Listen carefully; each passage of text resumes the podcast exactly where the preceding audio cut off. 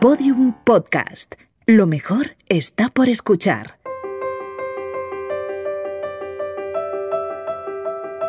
Los Búfalos Nocturnos, un podcast de Podium en colaboración con Babelia y la sección de cultura del país.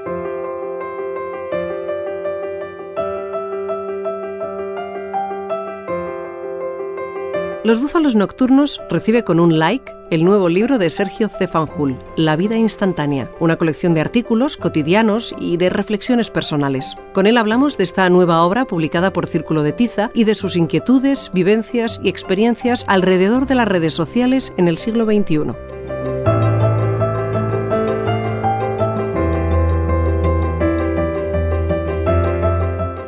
Instantánea recupera post de Facebook que escribí entre Reyes de 2017 y Reyes de 2018 y bueno, fue una sorpresa ver que para recuperar lo que es el libro tuve que hacer una labor como de desbroce, de meterme en la jungla de la red social y caminar hacia el pasado, y quitando toda la porquería que hay en medio, ¿no? De gente que te etiqueta un anuncio, de cosas que pones tú chorras, cada vez va más lento cuando vas hacia atrás en la red social, se va bloqueando todo, conseguí destilar estos posts que aquí pongo y bueno, formar un libro.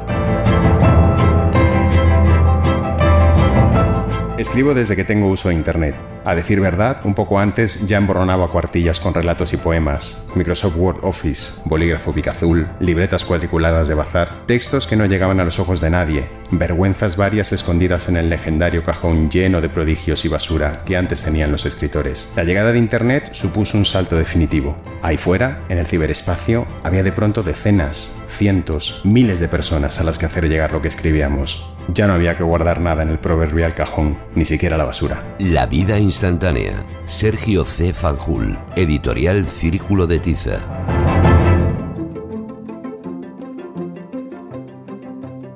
En nuestro particular cajón virtual guardamos también la retrospectiva que el Museo Guggenheim de Bilbao dedica al pintor y escultor Alberto Giacometti, las experiencias gastronómicas que recoge Ignacio Peiró en su libro Comimos y bebimos, las costumbres de lectura de Miguel Ríos y un repaso a la obra de la cantante y compositora Cat Power. Como el de Sergio Cefanjul, nuestro cajón está abierto para que rebusquen en él.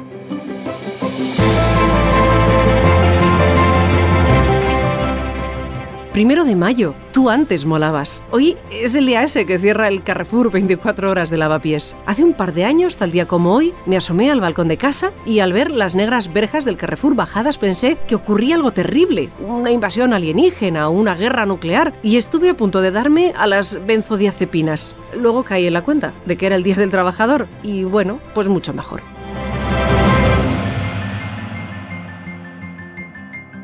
La vida instantánea con Sergio C. Fanjul.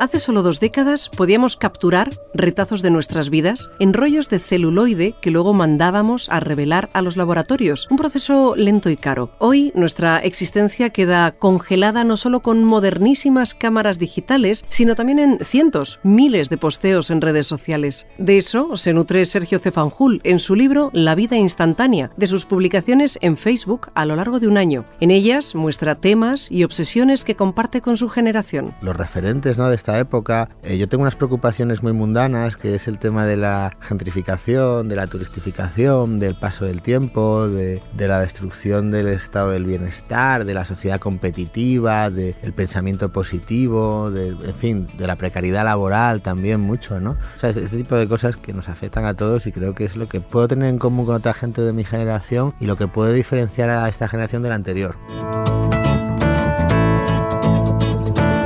Esos textos que Fanjul fue publicando en la red social muestran una mezcla de ilusión y desencanto. Son producto de una época muy concreta, la que trajo la resaca del 15M a un Madrid marcado por los temas sociales y políticos. Puede que sí haya más conciencia social en estos tiempos. Yo recuerdo que antes de la crisis hablar de política era considerado panfletario y era un coñazo, ¿no? Y después de la crisis económica la política pasó a primer plano, también en la cultura, ¿no? Empezaron a hacerse películas más políticas, novelas más políticas, poemas más políticos y como la crisis parece que no, no, hemos salido, pues sigue la cosa así. También hay cierto progreso moral, ¿no? Ahora las cosas que antes nos parecían normales, hemos visto el caso de OT, de la palabra mariconez, ya no nos parecen tan normales, ¿no? Entonces vamos avanzando.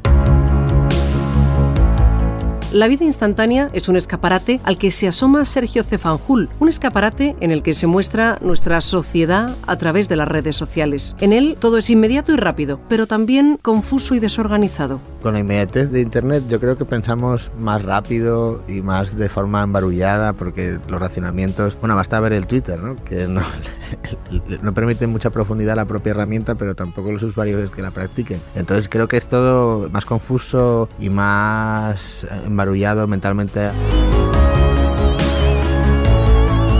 Facebook, Twitter, Instagram, las redes sociales facilitan y promueven el lenguaje conciso, la frase certera y el chiste concentrado. Todo ha de llamar la atención. Debe ser brillante e ingenioso hasta el hartazgo. A mí el ingenio me parece muy bien, como digo en el libro, pues donde se requiere el ingenio, ¿no? Pues gente que escribe, en un humorista, en no sé, en alguien que sale por la tele, pero me fastidia mucho que se utilice el ingenio para vendernos cosas constantemente, ¿no? Ahora todo es gracioso, vas a un restaurante y la carta, todos los platos tienen con chispas, los nombres de, de, los bares, de las tiendas, los anuncios que están pegados en los autobuses, todos tienen un giro irónico y, y a mí me toca bastante la moral este asunto, ¿no? Porque ya está bien.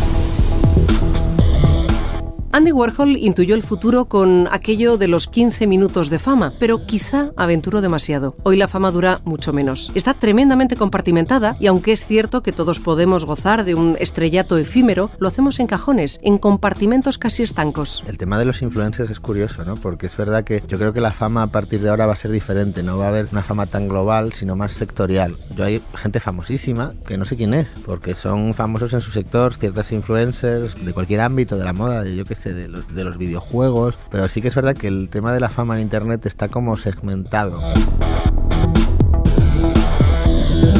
Influencers, likes, retweets, filtros, followers, contenido recomendado. Aunque parece que tenemos el mundo al alcance de nuestras manos, en realidad estamos sumergidos en una burbuja autocomplaciente donde solo nos llega lo que queremos escuchar. Todo lo que tenemos alrededor lo hemos seleccionado nosotros mismos y no podemos ver más allá. Yo no soy así, ¿eh? Yo escucho muchísimos podcasts, me da vergüenza decirlo, podcasts de la extrema derecha, porque me resulta muy curioso, muy selvático ver a gente que piensa de una forma tan, a mi juicio, horrorosa y, y diferente a la mía y también porque ellos pintan el mundo que vivimos como un mundo lleno de gente que practica sexo en la calle, de gente anarquista, que todo el mundo está drogado, que todo el mundo hace lo que quiere. Pues me gusta, me gusta ver que ven el mundo como a punto de una revolución. Las redes sociales, para Sergio Cefanjul, reflejan retazos de vida, muchas veces distorsionada y mediatizada, y como en toda existencia, recogen también su final. Yo tengo algunos conocidos que han muerto y se quedan ahí los perfiles, y entonces cada año que pasa, la gente los, los enlaza. Pone un año de la muerte de Perico de los Palotes y lo etiqueta, ¿no? Como a modo de homenaje, y se llena su muro otra vez de fotos y de recuerdos. Es bonito, ¿no? Porque es como cuando hay un accidente y se ponen flores en el suelo, donde muere un ciclista y esto, ¿no? Pues se vuelve al muro de la persona muerta y se vuelve a poner tal, de, de, algún modo permaneces en la eternidad, ¿no? En el perfil de Facebook, aunque mueras. Pero también es verdad que todo continúa en el Facebook sin ti, aunque te mueras.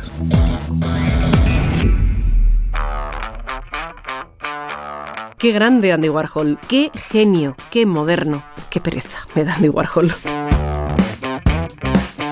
y sobre todo la gente que alaba a Andy Warhol por doquier. A ver, Andy Warhol tuvo un par de buenas ideas, bastantes amigos guays y un pelo muy bonito, o era una peluca. Pero con esa superficialidad exasperante, es uno de los mayores perversores del arte contemporáneo. Exposición Alberto Giacometti, retrospectiva, en el Museo Guggenheim de Bilbao, con la comisaria Petra Joss.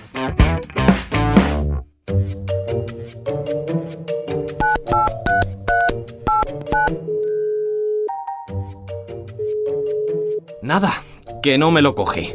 Madonna sigue enfadada conmigo desde nuestra última conversación telefónica. En fin, como imagino que a ustedes les interesa poco mis cuitas con divas internacionales y están aquí para que les hable de arte, vamos a comenzar la visita a la retrospectiva que el Museo Guggenheim de Bilbao dedica al escultor y pintor Alberto Giacometti. Pero antes de comenzar, la comisaria Petra Jos nos cuenta quién fue este señor. Alberto Giacometti es una figura fundamental en la historia del arte, aunque que ha vivido en el siglo XX, también para el siglo XXI, es un artista para artistas. Es decir, que hoy en día eh, las generaciones contemporáneas hacen muchísimas referencias a la obra de Alberto Giacometti y creo que también tiene que ver con su acercamiento al existencialismo. Hoy en día vivimos un mundo muy complicado, muy complejo y él ya hace 100 años ha sabido explorar esta complejidad de la vida. Giacometti nació en un cantón suizo de habla italiana, pero con 24 añitos se trasladó al centro del arte europeo, París. Allí descubriría un mundo nuevo. A principios de los años 20 llegó a París y en aquel momento se encontró con todas las vanguardias, con el cubismo, con el postcubismo, con los surrealistas. Tuvo un contacto durante cinco años entre 1930 y 35, pero después ya se alejó del grupo y buscó su propio camino. Después también tuvo a su disposición muchísimos museos que no tenía en su origen y realmente tuvo contacto a través de los museos con muchísimos aspectos de la historia del arte. En la primera sala que recorro en compañía de Petrayos vemos la etapa cubista de Giacometti. Por lo visto se interesó por la geometría y el plano, inspirado por la contemplación de las estatuas griegas clásicas, de las cícladas que vería en el Louvre. Él era un gran copiador, digamos, pues dibujaba desde libros, pero también en los museos. Lo que quería es redibujar las grandes obras de la historia del arte para entenderlas realmente. Y tenía como una especie de inspiración muy especial para Egipto, pues en la exposición podemos ver también también estas inspiraciones en determinadas obras, sobre todo de los años 30, digamos, y por otro lado, pues eh, la cultura de las cícladas, porque desembocan en su obra en estas cabezas planas que dibuja. Dejamos el cubismo, pasamos por el periodo surrealista y llegamos a la sala 207 que recoge un periodo, a partir de 1935, en el que Giacometti vuelve a trabajar con modelos, como hacía comienzos de su carrera, y por lo que me cuenta Petra Joss, esos modelos tenían mucha paciencia. Las sesiones eran muy largas y eran muy repetidas, en el sentido de que tenía unos modelos, bueno, privilegiados, sus modelos favoritos eran siempre personas que estaban a su alrededor o que tenían un vínculo muy especial con él. Podemos eh, citar, por ejemplo, su hermano, pero después también su mujer Annette y también amigos y amantes.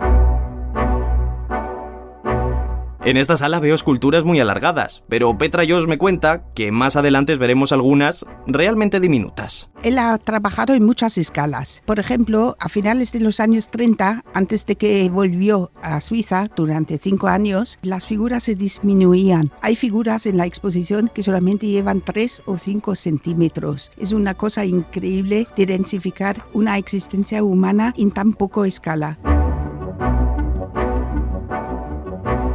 Aquí también se pueden admirar algunas de las famosas jaulas. Son esculturas encerradas en cubos, un concepto con el que comenzó a experimentar en su etapa surrealista, pero que retomó años después. Una de las más famosas es la nariz. Trabajó en las jaulas desde finales de los años 40, pero las jaulas de alguna forma son delimitaciones, pero por otro lado podemos ver perfectamente en estas jaulas, por ejemplo, en la obra de la nariz, la nariz sale de los límites. Es decir, que hay alguna forma, un contexto que te delimita, pero por otro lado tú puedes salir de este contexto.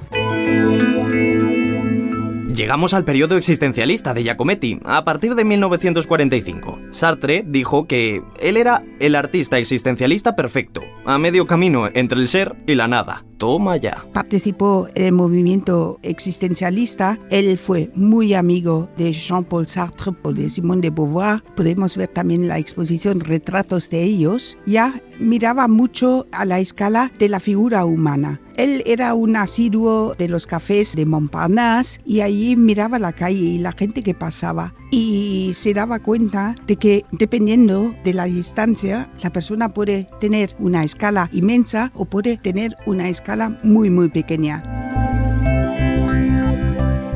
Acabo de encontrar una de las obras más famosas de este señor. Se titula Mujeres en Venecia. Y Petrayos me cuenta su historia. Realizó para la Bienal de Venecia en 1956. Fue invitado para el pabellón francés. Es un conjunto de grupo de mujeres con diferentes alturas y hay un elemento como muy significativo que es allí podemos ver el Alberto Giacometti completo. En el sentido de que tenemos la escultura delante de nosotros, pero son esculturas pintadas y después también hay incisiones que reproducen los trazos del rostro de estas mujeres. Atravesamos las últimas salas de la exposición. En ellas se suceden las esculturas chiquititas, los dibujos y las pinturas. Él nació en una familia de pintores. Su padre era un pintor muy reconocido postimpresionista y él se desligó un poco de la pintura durante una época y quería ser escultor, pero ya cuando falleció su padre volvió a la pintura. Hay que decir también, él era un dibujante incesante desde su infancia, es decir, que el dibujo, la pintura y la escultura estaban presentes durante toda su trayectoria. Pues oye, un tipo muy completo, Alberto Giacometti, y muy interesante. Ahora que ya hemos completado la visita y que me he despedido de la comisaria Petra Joss, si me disculpan, voy a ver si por fin localizo a Madonna. ¿Madonna? Oye, bonita. No, no, Isla Bonita no. He, dicho, oye, bonita. Ya te vale, podías aprender un poquito de español, que no basta con ponerle a la niña Lourdes María, que por cierto, vaya nombrecito. Pe- Pero no, pero no te enfades otra vez, tía. Oye, ¿eh? ¡Qué carácter, por Dios!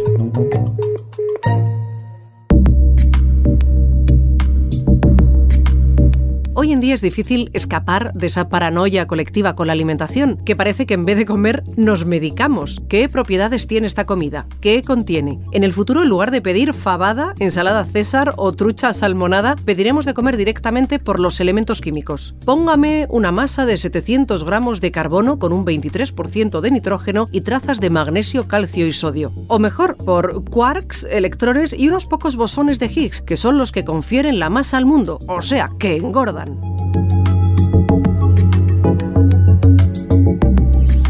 A propósito del libro Comimos y bebimos, Notas de cocina y vida, con su autor Ignacio Peiró.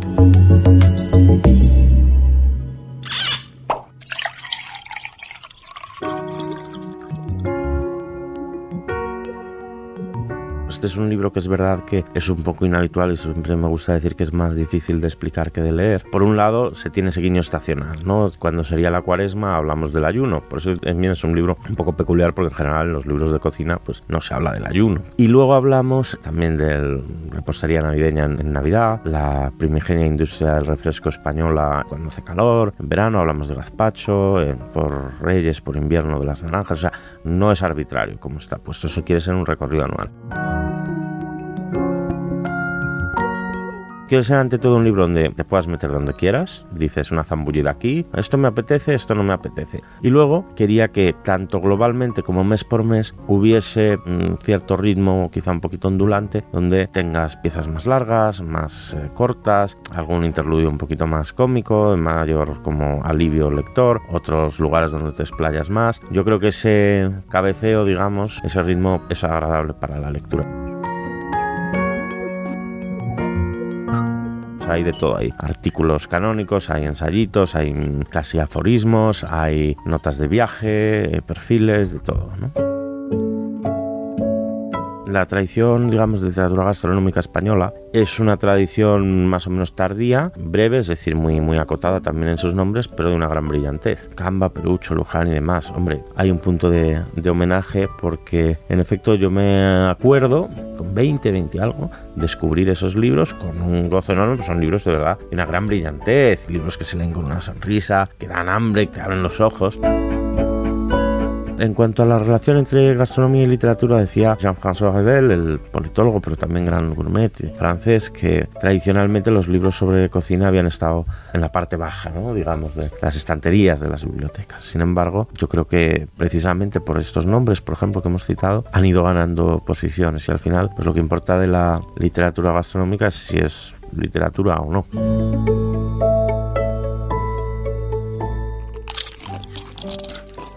Comer no es ingerir. Es mucho más y de cuando lo emparentamos con la felicidad es, eh, bueno, por supuesto, por la mera experiencia gustativa y tal, pero también porque al mirar atrás tú ves como tu vida está llena de, pues eso, de aperitivos estupendos, compartidos con los amigos, días familiares, cumpleaños, celebraciones y, y eso va dejando un significado, yo creo, positivo en la memoria y en definitiva en la vida. En la historia de la humanidad, de reunirnos para cazar el mamut hasta hacer algo tan absolutamente sofisticado como pueda ser el momento de gloria del, té inglés, ¿no? Con todos sus adminículos, jarras, teteras, todo para no comer casi nada, porque de lo que se trata es de socializar. Ahí en eso está, bueno, pues en buena parte la historia de la civilización y también de sus dulzuras y sofisticaciones y de la enorme inventiva que hemos tenido para ir llenando el día de momentos, por así decirlo, culinarios y a la vez sociales. De cuando en cuando, yo creo que es uno de los placeres adultos más exquisitos que puede haber el de comer solo. Se puede disfrutar mucho y eh, en un momento en el que estamos tan requeridos en, nuestra atención y tenemos tan poco tempo lento, por así decirlo, pues tener un momento de soledad y un momento de placer para uno mismo y demás es muy agradable. Bueno, también la gente, yo que sé, va a spas, incluso maravillosamente lee libros. E incluso hay sitios, por ejemplo, en Londres donde tienen una mesa y tienen un atrilillo para quien quiera leer y comer al mismo tiempo.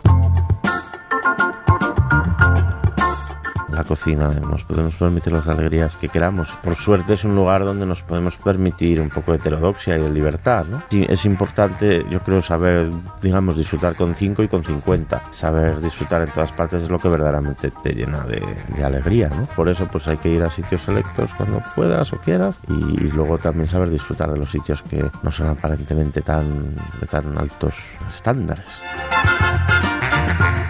gente se entretiene así, yendo a comprar el sábado por la mañana pescado y luego preparándolo, pues me parece fenomenal. Lo que me inquietaría sería si se dedican a buscar armas por internet, ¿no? Pero que alguien diga de sí mismo que es foodie, pues hombre, igual me causa un poco de desconcierto, vergüenza ajena, pero oye, muy bien. Y sí que es verdad que yo creo que se va elevando un poco o la cultura gastronómica o al menos el, aprecio a ello. Y eso, eso solamente puede ser bueno que ahora pues los políticos si van a un restaurante saben que al día siguiente igual están en Twitter, sabes, con un angostino en la mano, pues entonces tampoco es una cosa que sea como muy estética que resulta no casi ya pregurteliana de alguna manera. Ahora mismo es verdad que se ha pasado a, todo lo contrario y me parece bien, ¿no? Digamos, hay un punto más sueco, más transparente y más calvinista en todo esto, más sándwiches y un poquito de, de frío o de zumos. En fin, supongo que cada época tiene sus hipocresías.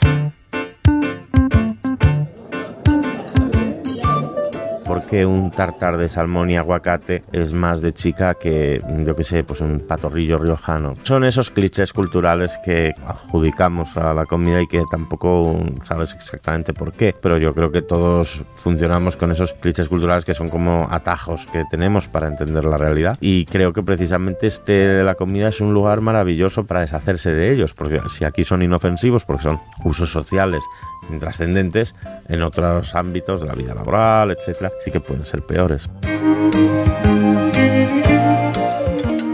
Todo el dinero de un jerarca ruso, de un millonario chino, no hace que un vino esté antes de su tiempo. Eso además te da una dimensión un poco diferente del tiempo, porque igual hay vinos que están maravillosos ahora que son de hace 20 o 30 años, pero los que están ahora, pues igual llega una edad en tu vida que dices, uy Dios mío, no sé si lo voy a probar en su plenitud. Pero sobre todo es ese arte de la espera, de la paciencia, de seguir el ritmo de las cosas, es esperar al vino, es celebrar la llegada de los primeros níscalos, los primeros guisantes. Yo creo que esas cosas enriquecen y dan un sentido agradable a la vida.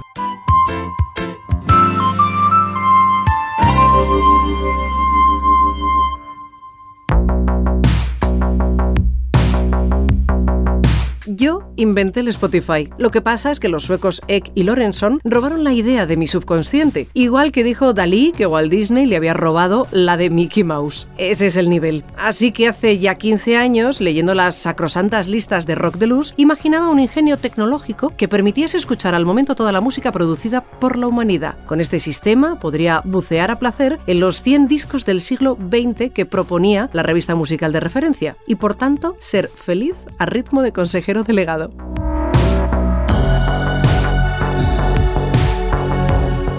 Cinco notas sobre Cat Power con María Ballesteros.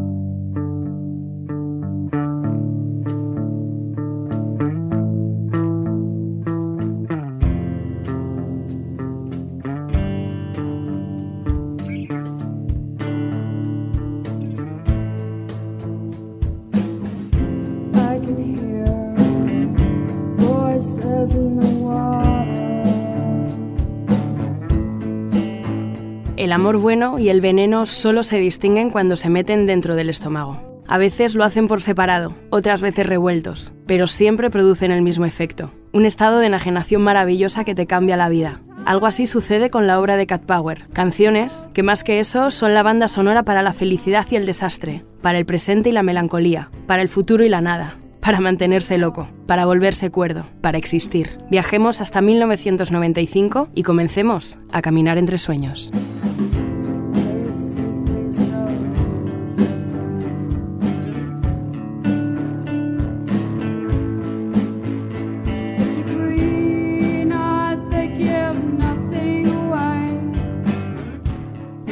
O desvelada. Cuando la confusión es grande, una no acierta a saber realmente en qué estado se encuentra. Ojalá no te hubieras cruzado con ese ser humano que te preguntó si eras feliz, porque hasta el momento de esa pregunta, tú pensabas que la respuesta estaba clara. Qué paradoja necesitar algo sin lo que has vivido todos estos años. Qué sensación cuando al mirarte te reformulan por dentro. Qué desgracia no saber si es mejor quedarse inmóvil o salir corriendo. Pero por favor, no te mueras sin encontrar al Cherokee. Y si lo encuentras, haz que se quede a tu lado. No le dejes escapar.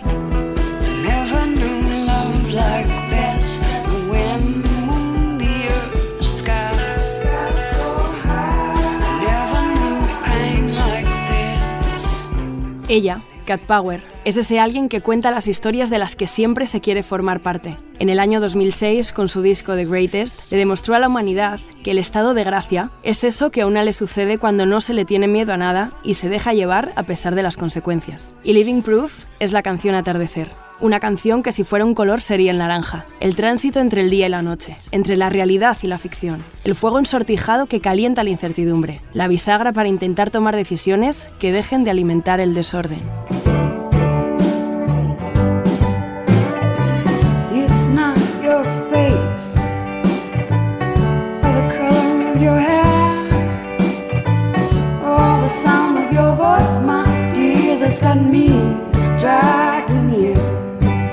Para no explotar como una granada, a veces hay que huir. A veces de un lugar para refugiarse en otro. A veces de una misma. Negar diez veces la realidad no basta. Mejor que sean once. Lo recordamos gracias a New York, New York, la versión que Cat Power incluyó en su disco de 2008, Jukebox. Y es que esa ciudad es a veces un estado mental cercano a la primavera, en el que hay que situarse para hacer bien las cosas, pero también para saber disfrutar del desorden emocional, de las ganas de meterse en problemas o de la voluntad de querer construir una vida adecuada. Ojalá estar despiertas siempre en la ciudad que nunca duerme.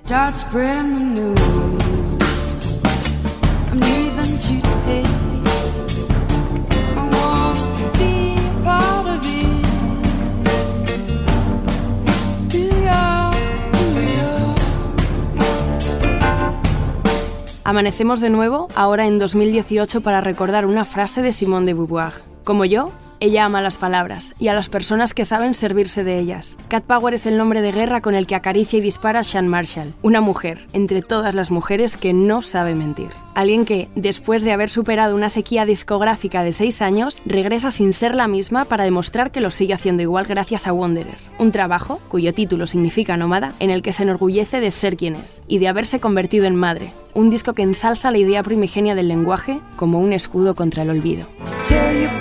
Girl or the woman they know more than you think you know about me. More than you think you know me. See you walking in circles. See you talking in circles. See your thoughts running in circles.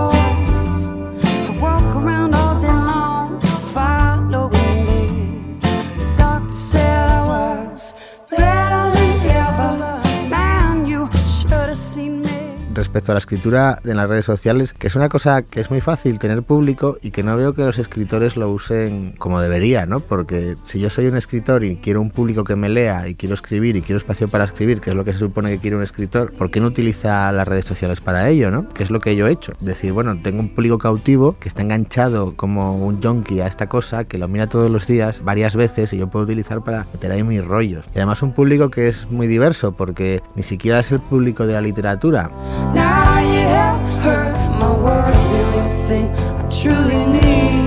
Las librerías me producen una tremenda ansiedad. Yo creo que todo empezó viendo Cosmos de Carl Sagan cuando salía en no sé qué enorme biblioteca neoyorquina diciendo que un ser humano solo podría leer una esquinita, unos pocos estantes de todos aquellos libros, y eso leyendo mucho cada día. La vida instantánea, no sé, pero biblioterapia rapidita, desde luego. Accediendo. Paciente. Miguel Ríos, rockero de pro, accediendo al cuestionario. Subraya los libros. Sí, con esos, sabes, fijadores, marcadores que se puede leer por abajo, ¿no? ¿Cuál es el último que subrayó? Es un libro que se llama 30 apellidos de Benjamín Prado, que es imprescindible subrayarlo, porque es que Benjamín hace una metáfora en cada frase. ¿Recuerda el primer libro que leyó? Yo creo que las novelas de Marcial La Fuente Estefanía, de cuando era chiquitillo, es una de novelas así del oeste y tal, eh, de aventuras. Bueno, más que las vendían, las alquilaban en los... Tú llevabas una y te podías llevar otra dando una peseta y cosas así. Y después, que leía de adolescente? Le entré fuerte a la ciencia ficción me gustaba mucho Barbury, me gustaba mucho Clark, todas las novelas de anticipación y eso me, me gustaba mucho y luego ya fui entrando un poco en la literatura general. ¿Cuál es el lugar más raro donde ha leído? Pues mira, a lo mejor no raro, pero sí prodigioso es enfrente de un glaciar. Un glaciar, cuénteme más. Estaba leyendo en la Patagonia chilena, en un hotel que se llama Explora, ahí, que en unos ventanales enormes. Leía y enfrente se estaba desafortunadamente derritiendo un, un glaciar. Fin del cuestionario. Yo soy más hija de la electrónica que del rock and roll, pero coincido con usted en que nunca muero. Claro, que tampoco envejezco, es lo que tiene el código binario. La tecnología ha traído nuevas formas de expresión. En sus oídos tienen una, el podcast. Gracias a él llegamos a sus dispositivos móviles cada dos semanas y ustedes deciden cuándo y cómo escucharnos. Lo que no ha cambiado con esta revolución cibernética es la pasión que sentimos por la cultura. No importa el medio, lo que cuenta es que nos haga disfrutar.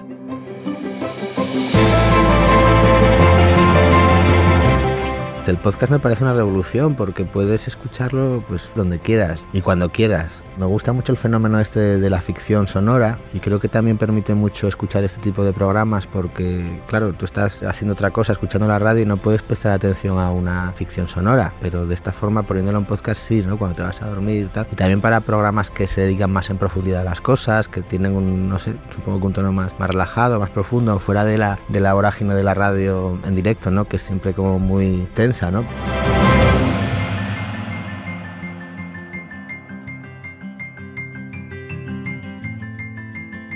cuando yo era chaval, el futuro iba a ser la hostia. Coches voladores, trajes plateados, cúpulas geodésicas o arquitecturas como la de Oscar Niemeyer en Brasilia, todo curvo y todo blanco. En medio, césped perfectamente verde y bien rasurado. Igual la comida era un poco mala. Ok, Igual unos pequeños conflictos que mantuviesen la tensión dramática en una película de ciencia ficción. Ok, pero en general bien. Ahora el futuro ha llegado en parte. ¿Y qué quieren que les diga? Regular tirando a mal. Todos los episodios y contenidos adicionales en losbúfalosnocturnos.com. Síguenos en Twitter, arroba búfalo nocturno.